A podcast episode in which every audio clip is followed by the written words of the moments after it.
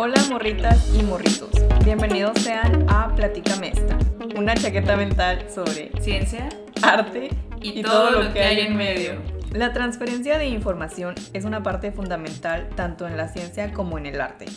Como hemos aprendido durante varios episodios de este podcast, que también es su podcast, tenemos varias formas de hacerlo, pero ¿cuál podría considerarse el punto medio de esta importante transferencia?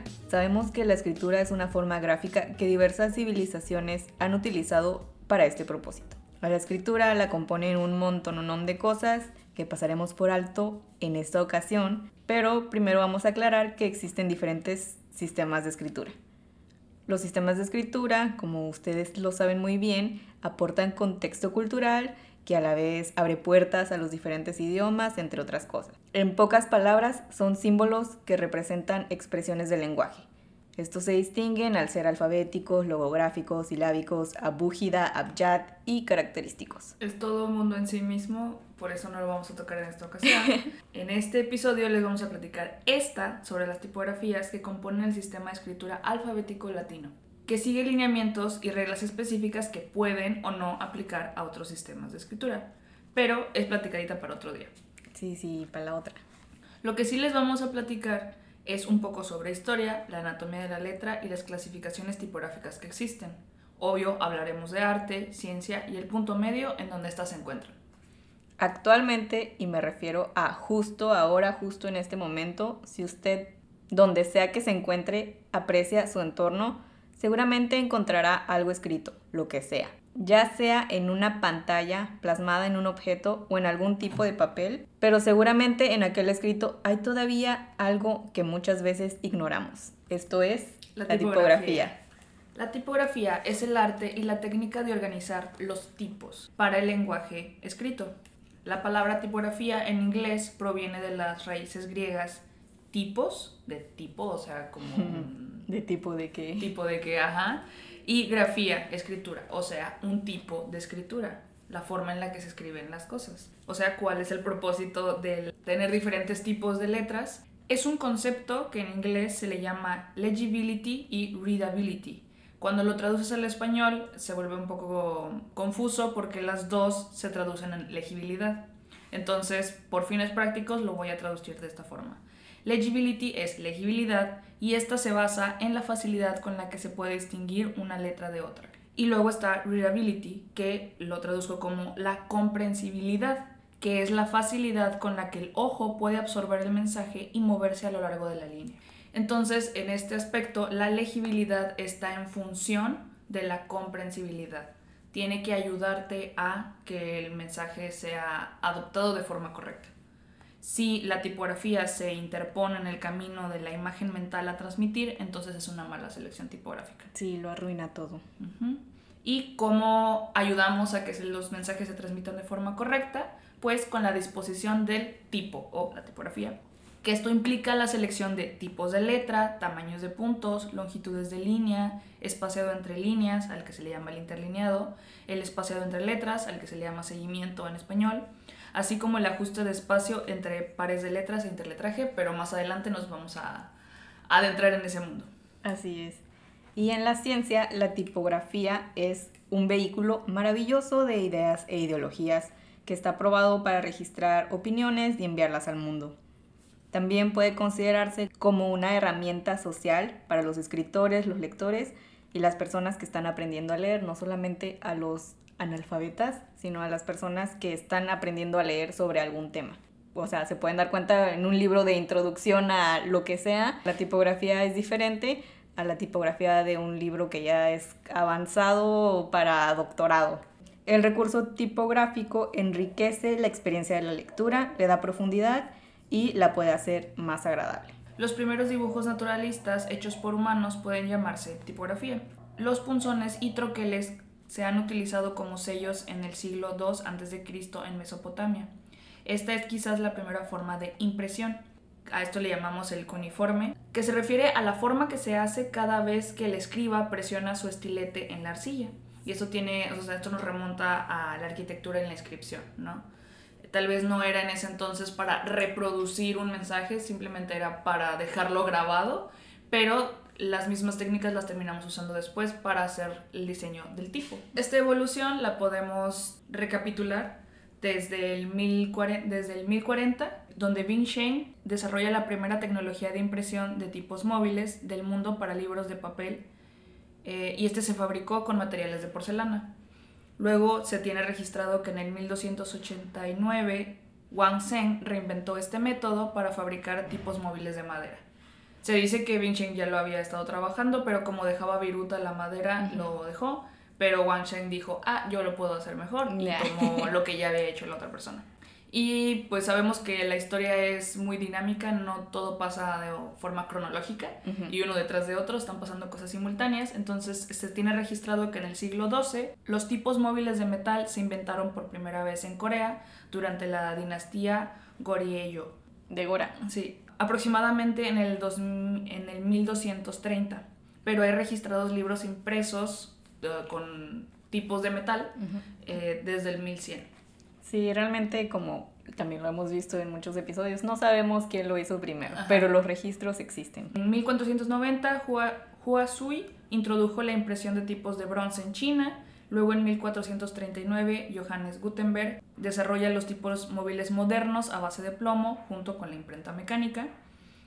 Luego ya en el 1575, un grabador italiano, Francesco Rapaceto, inventó la escritura táctile que es escritura táctil, o sea, ya con, los dedos, que es una máquina para imprimir las letras en papel, o sea, los prototipos de la máquina de escribir. Luego en 1960 tenemos letra set, del que ya hablamos en el episodio de los rótulos.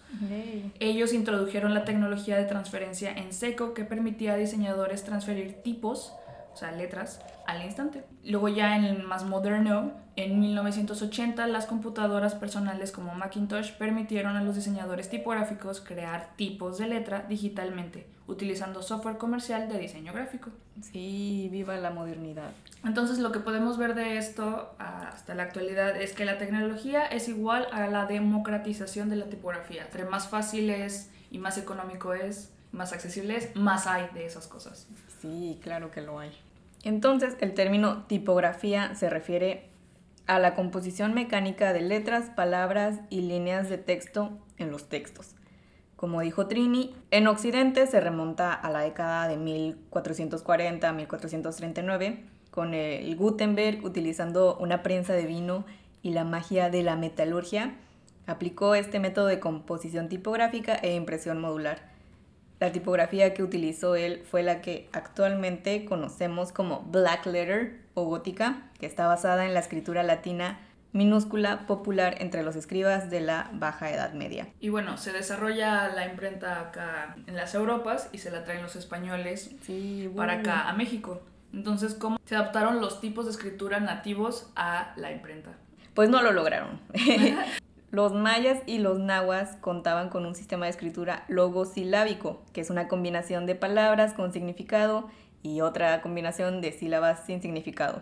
Algunos estudios sugieren que la mayoría de las culturas mesoamericanas utilizaron un sistema de escritura así, el logosilábico. Con la llegada de los españoles en la colonización y pues parte de las campañas misionales elaboraban los textos utilizando los idiomas nativos pero realmente era como imitación de la fonética, o sea, de los sonidos que ellos que los nativos hablaban, lo que, lo que mencionaban. Lo que los españoles entendían de lo que ellos decían.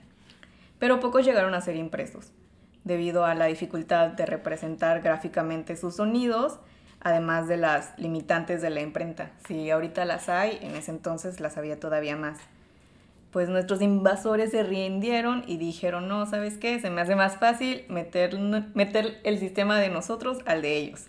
Y por eso es el que utilizamos actualmente. Bueno, la mayoría, ¿verdad? Pero los logogramas incluyen sistemas de escritura chinos y del antiguo Egipto, entre otros, y se dice que fueron las primeras verdaderas formas de escritura en el mundo. Así como existen tipografías adaptadas a sistemas de escritura como el chino, yo pienso desde la comodidad de mi hogar y toda mi ignorancia que no estaría mal realizar tipografías que incluyan los sistemas mesoamericanos. Sí. Los logogramas, como dijo Daniel al principio, son sistemas simbólicos en los que ciertas imágenes corresponden a palabras o frases específicas. Por ejemplo, los caracteres chinos, también conocidos como Hansi, son una de las formas más antiguas del lenguaje escrito en el mundo y datan aproximadamente desde hace 5.000 años. Y es por eso que del chino se derivan muchos más lenguajes, como el japonés, el coreano, el vietnamita, etc. Y esto es una opinión, es un gran disclaimer. Yo creo que la razón por la que las culturas asiáticas son, entre comillas, mejores a la hora de crear marcas y experiencias, estoy hablando como desde el lado de la publicidad y el diseño gráfico, es por el tipo de alfabeto que ellos tienen. Tienen una habilidad para representar e interpretar conceptos complejos de forma concreta. Su lenguaje está basado en la naturaleza y en las experiencias humanas, más allá de solo describir las cosas o silábico, ¿no?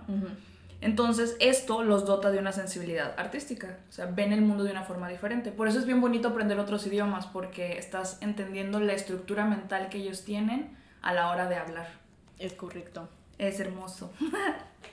y bueno, la evolución de la tipografía está, está inextricablemente entrelazada con las letras a mano y las formas de arte relacionadas. Como también Daniela ya mencionó, tenemos al Black Letter, que fue la primera tipografía que se hizo en el mundo mundial de este lado. Al menos que haya registro, ¿verdad? Ajá. Y a esta tipografía se le llamaba fracture, porque es una mano caligráfica del alfabeto latino y las letras están diseñadas de manera que los trazos individuales se separan. Es como si estuvieras dibujando o pintando con un pincel. Los trazos son gruesos y muy fracturados. Sí, como un pincel grueso. Y esta también se le llama la tipografía alemana porque, como sabemos, todo tiene religión y política metido por ahí. Entonces, cuando se empieza a romanizar ese tipo de tipografía, los alemanes lo toman como un tipo de colonización y se rehusan a hacer el cambio a otros tipos de tipografías en sus textos. Entonces empezaron a hacer diferencias como que si se usaban palabras extranjeras en algún texto se escribía con tipo romano para simbolizar la otrariedad. O sea, esta es otra persona, es ajeno, es mm, un foráneo, ¿no? Sí, es otro.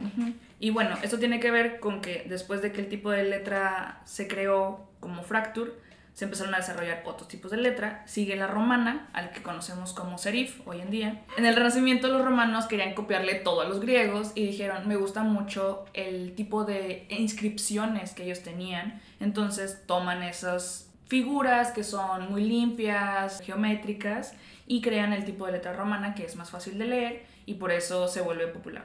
Sí, y sí que es fácil. Y esto pues derivó al diseño tipográfico occidental que hoy conocemos. Como les digo, esto tiene implicaciones sobre catolicismo y colonialismo.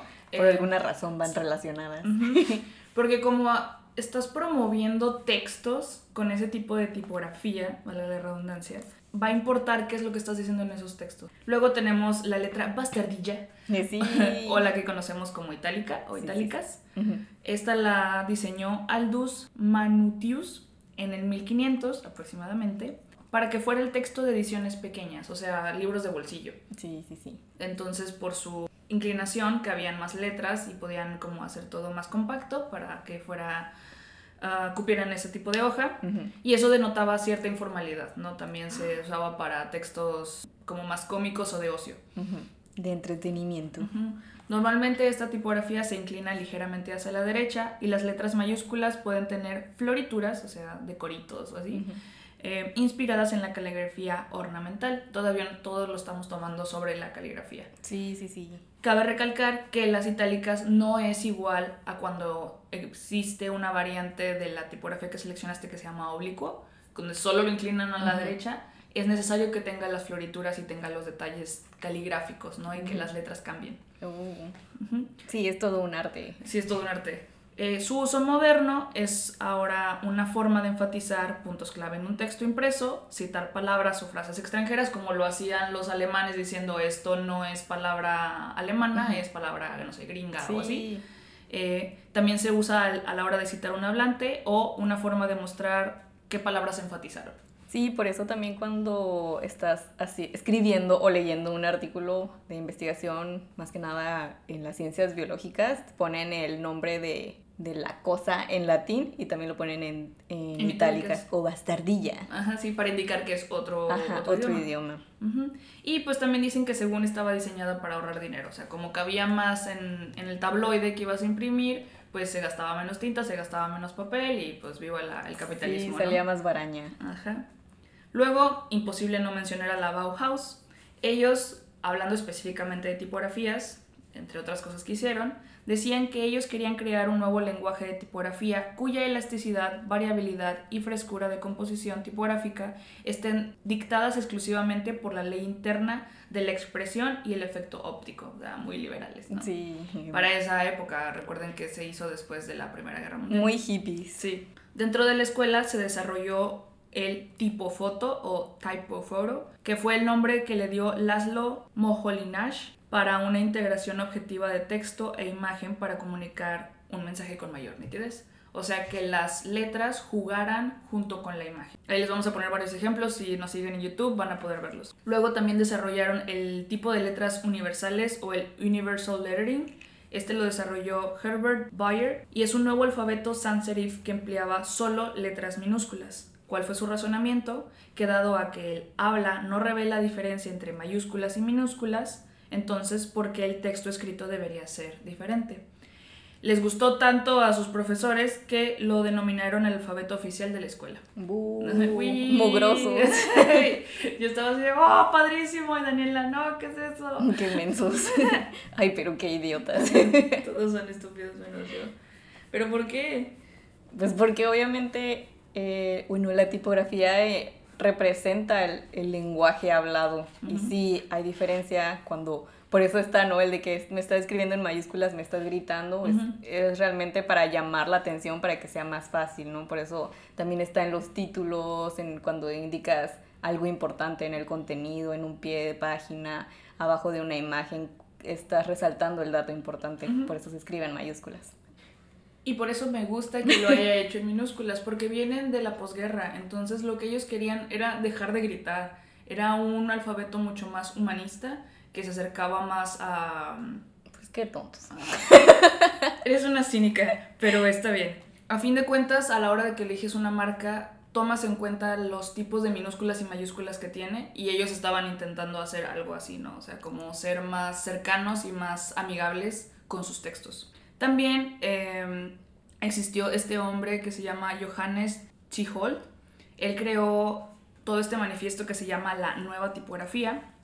Este movimiento de New Typography fue la respuesta al desorden de la tipografía en Europa en ese momento. Sí. Como ya había más imprentas y gente metiendo mano, pues se hace un cochinero como todo. Sí, porque todo estaba en minúsculas. Estaban todos muy confundidos. Nadie entendía de qué estaban hablando. Eh, y entonces Chihol fue el primero en proporcionar un estándar de pautas y reglas sobre la tipografía en su manifiesto Elementaire Typographie, que significa tipografía elemental, que enfatiza la legibilidad, los márgenes amplios, los estilos de letra equilibrados y la simplicidad. Excelente, buen trabajo, chico. Sí, la verdad es que es muy bonito, a él le debemos muchas cosas. Él también trabajó para las portadas de Penguin Publish. Cuando él estuvo al mando creó al menos unas 500 portadas y la verdad es que son muy buenas y se concentraba en que los mensajes fueran claros y que no distrajeran del el mensaje del libro, o sea, que no fueran demasiado rebuscadas. Bendito sea. Y aquí tenemos un quote de él que dice, no necesitamos libros pretenciosos para los ricos, necesitamos más libros ordinarios realmente bien hechos. Lo que decías, sí. ¿no? Que facilitará la lectura. Falta gente que lo escuche, por favor. Sal de tu tumba o donde sea. ¿Ya está muerto? Sí, ya. bueno, sí, que salga. Su fantasma se revuelca. ¿Quién Sí. me habla? yo, yo, te, yo te manifiesto. Y el otro la moneda tenemos a la tipografía experimental o al Dada.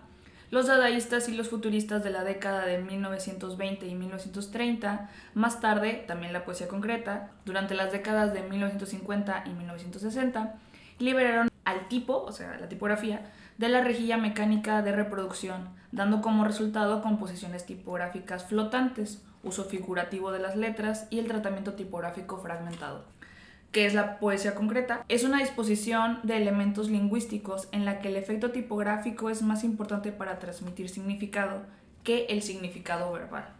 O sea, no es tanto la palabra que está escrita, sino que te transmite ese tipo de letra en específico. O sea, si yo quiero escribir susto para que te asustes, no es tanto por la palabra, sino que el cómo está escrito te evoque miedo. O cosas así. Uy, si lo ponen todo en minúsculas. Uy, Ay, Daniela, Santa cachucha. Bueno, y para que entiendan un poco mejor de a qué me refiero con los diseños de tipos de letra y por qué minúscula y por qué serif y de dónde viene esto, les vamos a explicar la anatomía de la letra. Primero tenemos la línea base, que es esta línea invisible sobre la cual descansa una línea de texto. Luego tenemos la altura de la mayúscula o cap, Cuando, capital letter. Sí, aquí dice Sí, cap. cap. en el La teclado. gorrita. Se refiere a la altura de las letras mayúsculas planas en un tipo de letra, como la M o la I. Esa medida va desde la línea base hasta la altura de, de esa, ¿no? ¿Qué, tanto, ¿Qué tan alta es tu mayúscula? Las letras mayúsculas redondas o puntiagudas, como la S o la A, se ajustan ópticamente al dibujarse con un ligero rebasamiento por encima de la altura de la mayúscula para lograr el efecto de tener el mismo tamaño. Aquí estamos hablando de diseño gráfico, eh, efectos ópticos y así espacios negativos. Luego tenemos la altura X, que se refiere a la altura de la X minúscula para un tipo de letra. Esto le va a dar, va a determinar qué tan altas son el resto de las letras minúsculas. Eh, Este indica qué tan alto o qué tan bajo será cada glifo en un tipo de letra. ¿Y qué es un glifo? Un símbolo. Ah, muy Sí, bien. un glifo no es un símbolo. O sea, la A o la X o un kanji o así, eso es un glifo. Luego tenemos lo que le llamamos ascendentes y descendentes, que son el trazo vertical hacia arriba o hacia abajo, que se encuentran en ciertas letras minúsculas que se extienden más allá de la altura de la mayúscula o de la línea base, como la G o la D o la B. Y por último tenemos el peso, que se refiere al grosor relativo del trazo de una fuente, como bold, thin, light o heavy. O heavy, ¿qué tan pesada es? y heavy metal. Y esto nos lleva a que estos elementos son aplicados para diseñar diferentes tipos de letras. Entonces les vamos a hablar sobre la clasificación de tipografías. Vamos a empezar con el tipo romano o serif. Hay cuatro tipos de serifas. El primero es la serifa de estilo antiguo, que se asemeja a la escritura con tinta, como lo que estamos hablando de la letra black letter, con bajo contraste entre los trazos gruesos y finos, énfasis diagonal en los trazos y serifas inclinadas en minúsculas ascendentes. Esto lo diseñó Carlson. Él diseñó la primera tipografía serif y es el que hoy conocemos como Times New Roman. Bueno, el Times New Roman es como la versión moderna de eso, pero el, el tipo romano de letra lo diseñó este vato que se llama Carlson. Ah, ok. Luego tenemos las serifas de transición. Estas tienen un alto contraste entre los trazos gruesos y delgados, una altura X media alta, énfasis vertical en los trazos y serifas entre paréntesis, como Bas Baskerville. Son más alargaditas y compactas. Luego tenemos las serifas neoclásicas o modernas. Estas tienen muy alto contraste entre los trazos gruesos y finos, tensión vertical entre los trazos y trazos terminales de bola. O sea, la serifa al final es una bolita en lugar de un palito. De bola. Y los podemos ver en tipografías como Bodoni y Didot, Ujú. que son las de Harper Bazaar y Vogue, Ujú. para que se ubiquen. Luego tenemos, estas ya son mucho más modernas, las serifas de losa o slab. Estas serifas gruesas con diferencias imperceptibles entre el peso del trazo y el paréntesis es mínimo o nulo. Y las terminales serif pueden ser romos angulares como la tipografía Rockwell o redondos como Courier. Todo esto va a tener más sentido si ven una imagen, eh, así solito con palabras es complicado. Luego tenemos a las sans serif. Estas las diseñó el bisnieto de Carlson, Carlson Ok. el cuarto. El. Dijo, es, el futuro es ahora viejo, entonces diseñó una tipografía sin serifas. Calzoncín Junior. Ujú. Tenemos tres tipos de sans serifs. El primero es el grotesco, que es de bajo contraste entre los trazos gruesos y finos. Hay tensión vertical y no observable. Luego está lo geométrico, que es de bajo contraste entre los trazos gruesos y finos, con énfasis vertical y formas redondas circulares, como Futura o la que diseñaron en la Bauhaus. Son como muy finitas. Y luego la letra humanista, que es de contraste medio, trazos gruesos y finos, y el acento sesgado, que es Hill Sans. Luego tenemos los monoespaciados, estas muestran todos los caracteres con el mismo ancho. Y el estilo manuscrito o handwriting son poco convencionales con una sensación natural de escritura a mano. Tenemos el black letter, la letra negra, alto contraste, estrecha con líneas rectas y curvas angulares, el de guion o script, que replica los estilos caligráficos de escritura, es mucho más formal, y luego la de escritura a mano, que replica la escritura a mano informal, o sea, más sencilla. De rápido escribe. Sí. Y ya por último tenemos las tipografías de exhibición o display. Esta es una categoría miscelánea para todos los tipos de clasificación que solo son adecuados para usar en tamaños de puntos grandes. Wow. O sea, los que son para títulos, panorámicos, no se puede escribir textos grandes y largos en ese tipo de tipografías. Es muy complicado de leer. Sí, Digo, sí, hacer lo que tú quieras, ¿verdad? Sí, pero, que no lo hagas mejor. Porque nadie lo va a leer. Eh, y esto va obviamente muy relacionado con lo que es la lectura, pues nuestro conocimiento sobre la lectura es generado por investigación psicológica y se ha estudiado en términos de cómo es que el cerebro procesa el lenguaje, en un punto de vista lingüístico. La neurología ha aportado conocimiento sobre cómo el cerebro procesa el texto que se lee, siendo la tipografía el punto de partida de varias disciplinas académicas. Esto ya lo sabemos. Obvio. Iba muy relacionado, o sea, sí lo sabemos, tal vez no lo habíamos pensado, pero es algo que se sabe. Es algo que obviamos. Eh, esto está súper relacionado con lo que es el movimiento de los ojos, porque con qué lees con los ojos. Y además de la tipografía, afectan lo que es el espaciado, el color del fondo y el tamaño o la puntuación del texto, ¿no? Ujú. Obviamente es súper importante parpadear y tú dices, Daniela, por supuesto que yo parpadeo. Y yo les digo, claro, yo también parpadeo, pero luego se me olvida parpadear más, que soy una persona que lee mucho y al parecer esto es algo también muy común en las personas que leen mucho O que juegan videojuegos. o que juegan o que están mucho tiempo en la computadora o así, ¿no? Pero hasta eso, no estás leyendo, estás poniendo atención, entonces no parpadeas. Y se ha demostrado que los movimientos oculares disléxicos tienden a mostrar un patrón errático. Un ojo disléxico parpadea más que uno no disléxico al momento de la lectura y por eso es que a veces suele perderse en lo que es la lectura. Tú dirías, hay un parpadeo, ¿no? Dura menos de un segundo, obviamente no te vas a perder, pero al parecer sí tiene mucho que ver. Hay diferentes tipos de dislexia, pero en lo que va relacionado es con el reconocimiento inexacto tanto de palabras como palabras escritas como palabras que están comentándose en el, en el habla. También las faltas de ortografía, también no solamente escritas, sino al momento de hablar. Y las deficiencias en el procesamiento de la información, no es que sean personas tontas, sino como que se les voltean todas las palabras y las letras y la información termina siendo una muy diferente a la que están comentando o escribiendo. De esto hay muchísimos artículos, pueden entrar, yo los invito a que lo hagan. Hay muchísimos, pero yo me basé en esta investigación que fue una muestra pequeña en el año 2022, el año pasado, por Louise Tus de lectores disléxicos y no disléxicos. Ella toma un grupo de 14 personas disléxicas y otro grupo de 14 personas no disléxicas. Ella utiliza muchas cosas, pero referente a la tipografía, utiliza Garamond, Book Antiqua, Georgia y Times New Roman. Todas estas son serif, ¿no? Sí. Así es, correcto, Ja, lo sabía. Y ella concluye, como casi todos los artículos de investigación, que queda mucho por investigar. Así que anímese, yo lo invito a que si no sabe qué tesis hacer, haga algo como esto. Y la tipografía entre sus resultados de esta investigación es que la favorita fue Times New Roman. Ujú. Y por eso es algo que se sigue utilizando, ¿no? Sí, es la base por algo. Es la base, así es. Y esto tiene que ver también con los principios de legibilidad. Cómo hacemos, como mencionamos al principio, que aparte de que las letras sean diferenciables entre sí, que el mensaje que quiero transmitir sea el correcto y sea sencillo para el lector eh, capturarlo. Hay algunos principios de legibilidad, entre ellos está el espaciado entre letras, también llamado seguimiento o en inglés tracking. Se refiere al ajuste uniforme del espacio entre letras de un texto.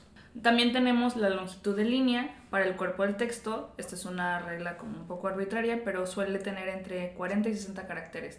O sea que no hagas líneas de texto muy largas porque se vuelve complicado para el lector a la hora que termina la oración regresar al- a la siguiente oración que está abajo de esa, ¿no? Entonces por eso es importante hacerlos más cortos. Sí, y también el tamaño de la letra. Ujú. La- depende de en dónde vas a imprimirlo o, o plasmar o display. ¿cómo Ajá, se sí, dice? Eh, de exhibición. exhibi- Ajá, dónde vas a exhibirlo también tiene que ver el tamaño de la letra que vas a utilizar, además de la tipografía. Sí, esto habla más como de cuerpos de texto grandes, entonces que no sean más grandes de 60 caracteres para que sea fácil su lectura.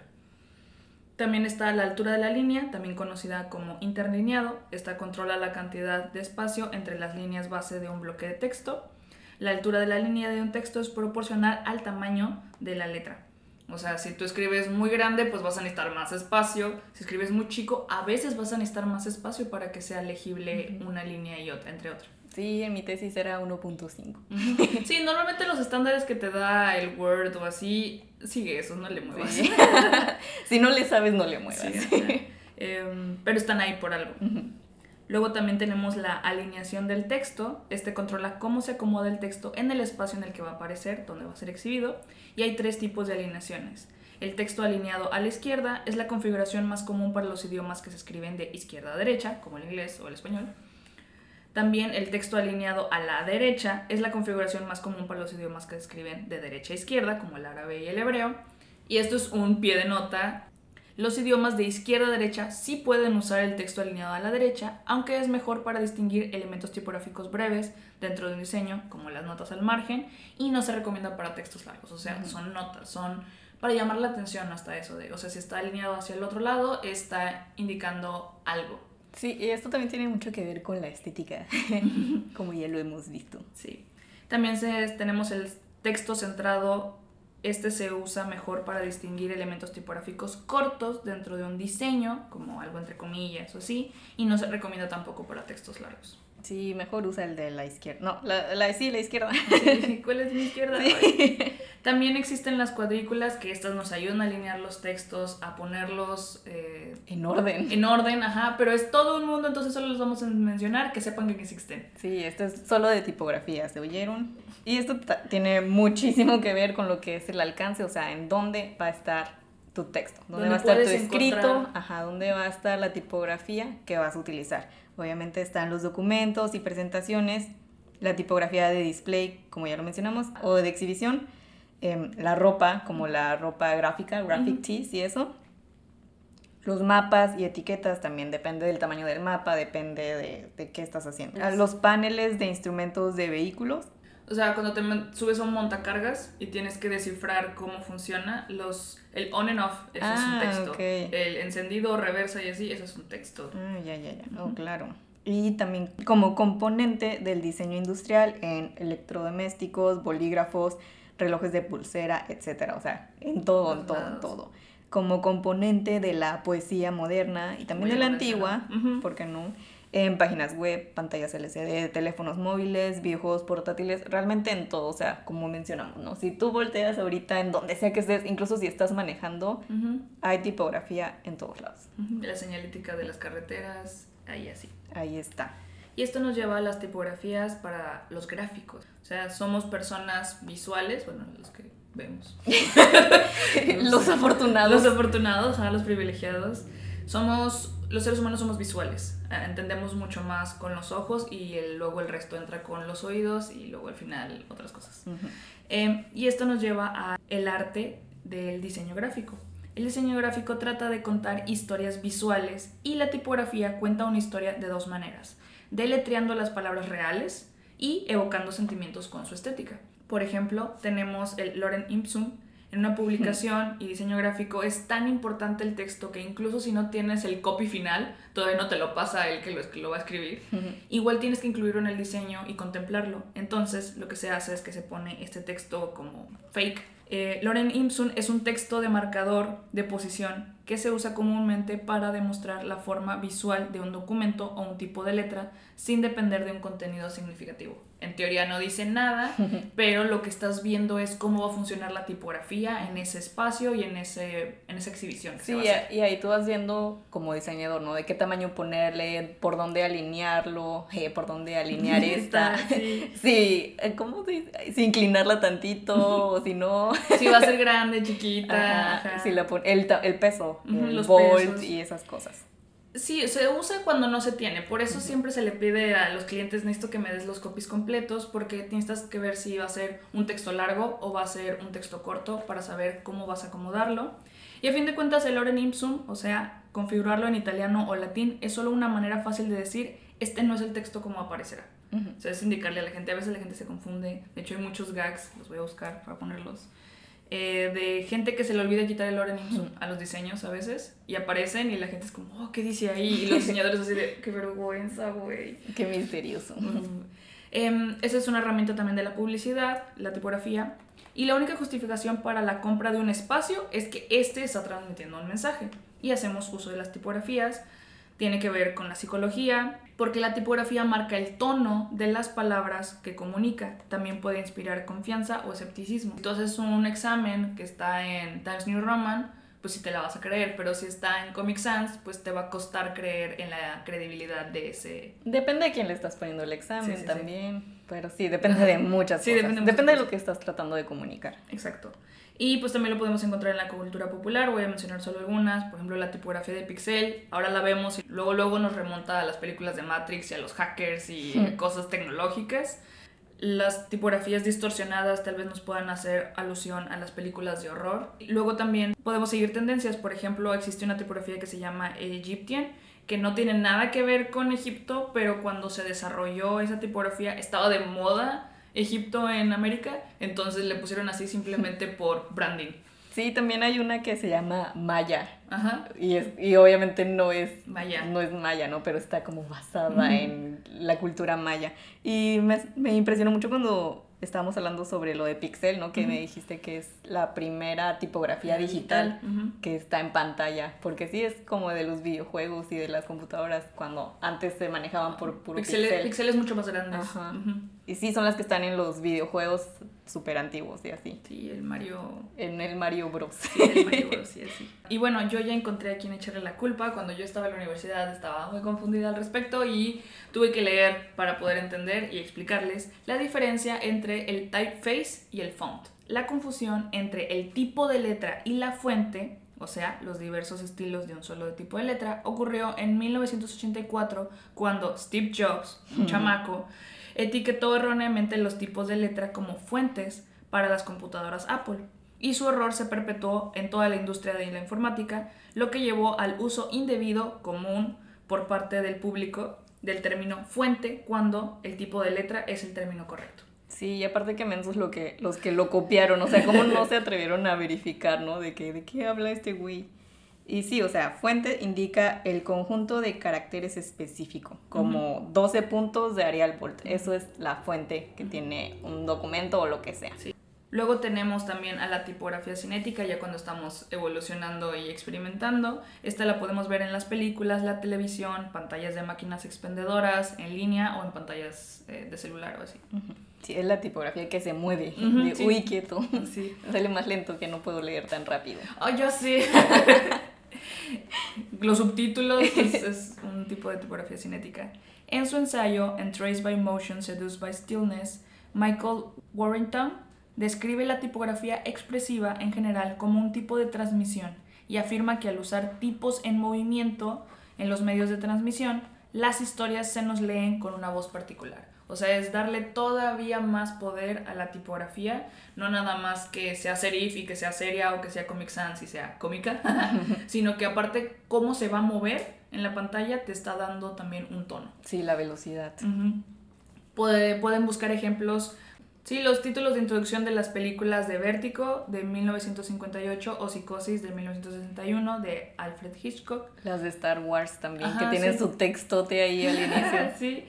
Em, y también se le reconoce a Kylie Cooper en la película 7 de 1995. Los títulos de la película revivieron la visión de la tipografía como un medio expresivo de comunicación, lejos de la tipografía vista como un arte invisible y pues un gran etcétera, porque también existen otros elementos de la tipografía como el espacio negativo, el color y otros tipos de experimentación, ¿no? Existe todo el movimiento punk y todo el movimiento de poesía, pero no nos va a dar el tiempo para hablar de eso.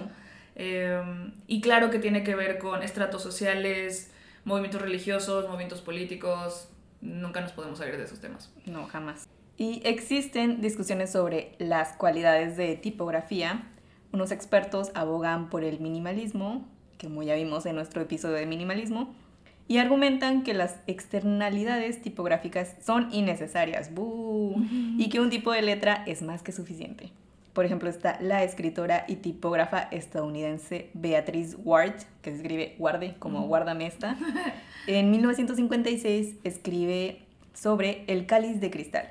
Em, ella explica la teoría de la tipografía invisible, explicando que la tipografía debe cumplir un fin esencial, uno solo, solamente un propósito. Qué tirana. sí, bastante. Está bonito lo que escribe, la verdad. Él escribe súper bonito y sí te dice, wow, sí, tiene razón, pero la verdad es que... Es una opinión, es un punto de vista. Ella dice que lo más importante de la impresión debe ser la transmisión de pensamientos, de ideas y de imágenes, de una mente a otra, o sea, de la mía a la tuya. También dice que los tipos mal utilizados, exagerados en color y diseño, aburren, distraen, engañan, desvían y hacen perder el foco mental. Sí, esta Ward define la buena tipografía como una copa de cristal porque todo en ella está calculado para revelar en lugar de ocultar la belleza que debe de contener. O sea, el mensaje que quiere transmitir no se ve opacado por el tipo de tipografía. Sí, su análisis es una, un cáliz de, como de oro, como los medievales, ¿no? Los super antiguos que están pesados, cubiertos de piedra, son de metal y aparte están bañados en oro y así, que son exagerados, ¿no? Y que no cumplen el propósito que que es el beber del contenido. Y en cambio una copa de cristal o un cáliz de cristal que es ligero, que es delgado, ahí lo importante es porque sí ves el contenido que tiene, ves el color de la bebida que normalmente suele ser vino, ¿no? Entonces ves qué tintura tiene la bebida y así, entonces no te oculta el contenido a diferencia que lo hace un cáliz de, de metal. Sí. Y fíjate, ahorita que dices así como lo importante de la impresión es la transmisión de pensamientos, ideas, imágenes. Ella está siendo como muy purista diciendo de que solo hay una forma correcta de hacerlo y tiene que ser así. Eh, pero a fin de cuentas sigue abogando por el que se use una buena tipografía. Sí, sí, Ajá, lo que ella dice es que no exageres en diseño, que no exageres en color. Obviamente depende del propósito que vas a hacer. Si lo que no importa realmente es el contenido de tu bebida, pues pones un cáliz de, de metal. Y, le das juguito en lugar de vino. Sí, y sí, sí, el punto es vivir la experiencia, ¿no? Y ya si quieres que importe tu contenido, si eres un enólogo, si eres un fanático del vino, si eres un fanático de la lectura, de la literatura, sí te importa lo que tiene el contenido. Entonces, por eso te importa que la tipografía sea un poco más simple. un poquito. O sea, que esté al servicio del de mensaje. Exactamente. al revés. Y bueno, vamos a hablarles de algunas tipografías famosas que han hecho bien o mal su trabajo. Pero nunca es culpa de la tipografía, es culpa de nosotros. Que no sabemos utilizarlas, 100%. Bueno, como, como sabemos, el Times New Roman es la tipografía default que te vas a encontrar en todas las computadoras y en todos los procesadores de texto. Hasta en mi tesis. Ajá. Sí, es la que te piden en, las academias para que escribas. Esta fue encargada por el periódico britano The Times en 1931 es un tipo de letra diseñado para la impresión de periódicos. Entonces tenía que verse seria y creíble. Sí, Tiene una altura X alta, o sea, es un poco más alargada que otras, y descendientes cortos para permitir que los espacios entre las líneas sean estrechas, y esto le da una apariencia relativamente condensada. Sí, a mí no me gusta mucho porque justamente por eso, porque está un poco apretada y nada más veo de un ojo. Pero es para un periódico, entonces necesitan contener la mayor información posible. Y ahorrar, ¿no? Es como en lugar de hacerla itálica, la hacen así. Sí, la hacen más compacta. Esta ah, sigue siendo popular en las publicaciones gracias a la gran variedad de caracteres disponibles para la impresión matemática e internacional. Por eso es el estándar, porque es la que más glifos tiene. Sí, y hablando de tipografías matemáticas, em, hay otras. Está, por ejemplo, la Noto Sans Math. También se utiliza la Palatino, Kirkis, entre otras, ¿no? Son como las más famositas, pero aún así hay variedades en la anatomía de la tipografía cuando se aplica en matemáticas, más que nada porque, como todo el mundo sabe, eh, en las matemáticas está el sistema alfanumérico, donde combinas letras con números. Entonces hay que considerar lo que es el tamaño, que sea consistente, la línea de base también es súper diferente a cuando estás escribiendo. Está lo que es la línea de descanso, que es otra cosa la alineación con la fórmula, depende de qué fórmula estás escribiendo, el espacio entre estas fórmulas, ya no es nada más el espacio entre párrafos, sino el espacio entre la fórmula, caray. Y aquí no hay lorem ipsum. Sí, no puedes andarte con... Sí. Sí, cuando los eh, llegamos a encontrar términos así en textos normales, pues es por eso que usamos las itálicas, ¿no? Porque es lo que más se asemejaría a un a indicar que es otra cosa de la que se está hablando. Sí, y algo chistoso que me encontré por ahí fue que cuando se empezaron a imprimir, o sea, con la imprenta esa que le aplastas, a los primeros libros matemáticos como hay muchos unos y no tenían suficientes unos, usaban la I, la I minúscula. Ah. Y por eso muchos se asemejan a una I en lugar de a un uno, por eso parece Ya, una I. qué locura. Sí. Luego tenemos a la gran helvética, que todos amamos y adoramos, y tal vez por eso la aborrecemos un poco hoy en día. Eh, helvéticas, literalmente en latín significa Suiza, porque lo inventaron suizos. Se Ujú. llamaba diferente. También es conocida por su nombre original, Naya Has Grotesque. Es un tipo de letra sans serif ampliamente utilizado, desarrollado en 1957 por el diseñador tipográfico suizo Max Miedinger y Sí. Edward Hoffman. Es nuevecita, ¿no? Sí. Acaba de nacer. Eh, es uno de los tipos de letra más populares de mediados del siglo XX porque es humanista. Si se acuerdan de los serif que les expliqué al principio, era grotesca, geométrica y humanista. Entonces es redondita y todo, pero tiene esos trazos como más suaves. Además y por eso es- nos gusta. Es también como considerada como una tipografía invisible. Sí. Las características notables de Helvética, como se diseñó originalmente, incluyen una altura X alta, o sea, también es más alargada, la terminación con los trazos de líneas horizontales y verticales y un espaciado inusualmente estrecho entre las letras, que se combinan para darle una apariencia densa y sólida. Mm, pues confiere en Helvética. Sí, la verdad es que sí. Y luego tenemos Arial. ¿Por qué existe Arial? Es una pregunta que me dio mucha risa cuando la contesté.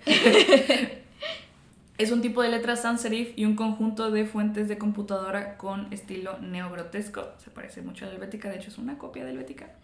Eh, cada uno de sus caracteres tiene el mismo ancho que el carácter de la popular tipografía helvética. El propósito de este diseño es permitir que un documento diseñado en helvética se muestre e imprima con los saltos de línea y de página previstos sin tener una licencia de helvética. El Oye, eso me suena a piratería. Es que, bueno, por ejemplo, Helvética tiene a su papá y a su abuelito en tipografías, ¿no? Se inspiraron en Sí. otras, se hacen pequeños ajustes y dices, ya no es la misma.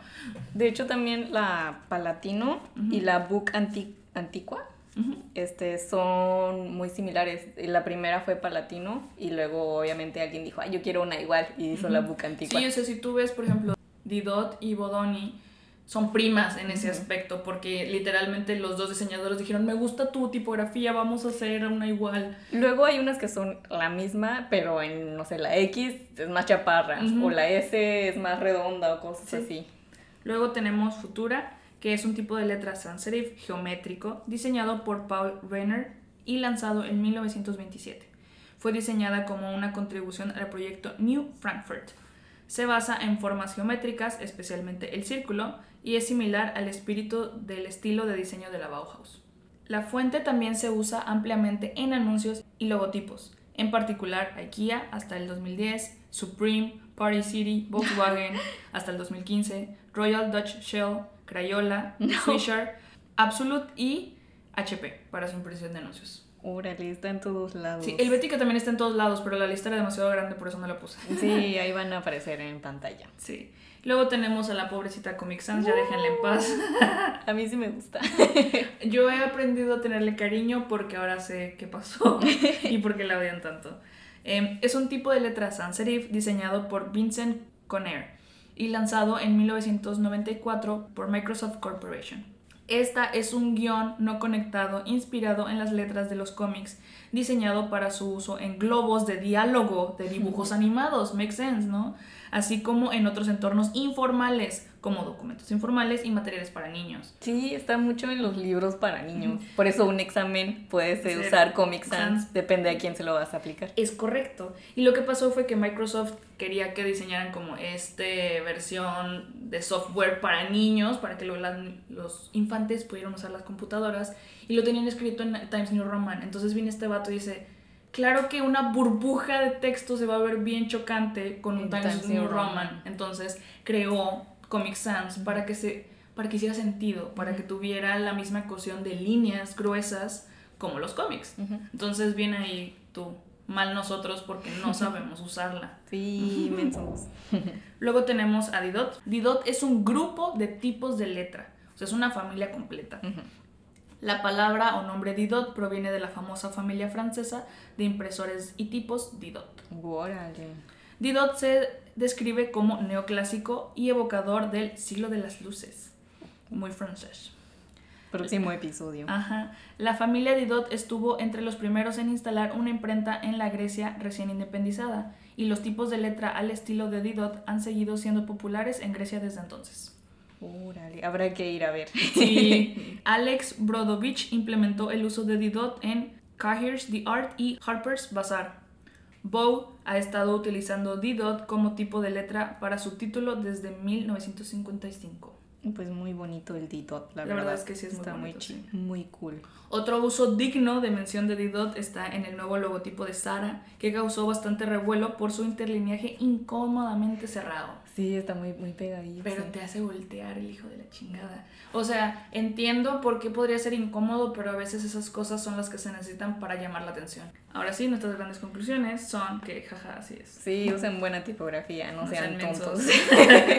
sí, y la verdad no es fácil, eh, pero nada que una googleada, una pequeña investigación de unos que 15, 20 minutos, A lo mucho. ajá, que hagas para saber qué tipografía usar, qué tamaño, depende de qué estás usando, si va a ser título, texto, qué tipo de texto, cuántos párrafos, cuánto interlinado y como hay muchas cosas ya escritas, pues te basas en lo que ya está escrito para hacer lo que tú quieras escribir, ¿no?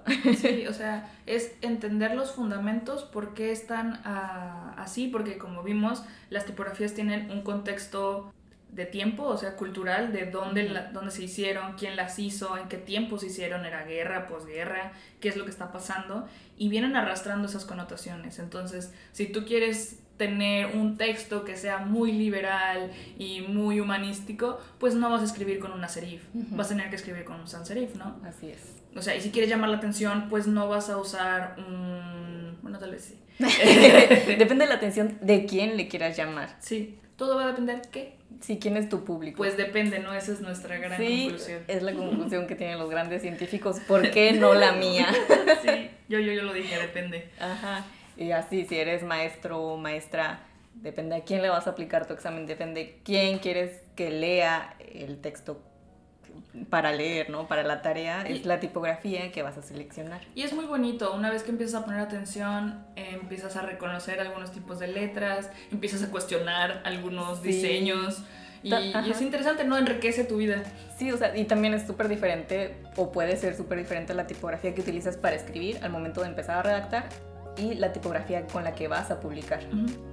Y bueno, morritas y morritos, esta fue toda la platicada del día de hoy. Esperemos que como nosotras lo hayan disfrutado y hayan aprendido algo nuevo. Aprendan a escribir y a juzgar también, porque no, utilizando la tipografía y la fuente adecuada. Ujú. Recuerden seguirnos, es gratis, en nuestras redes sociales que son arroba platicamesta en Twitter y arroba platicame.esta en Instagram. También para el contenido audiovisual pueden buscarnos en YouTube como Platicamesta. No olviden suscribirse, dejar su like y compartir para seguir disfrutando de nuestro gran contenido.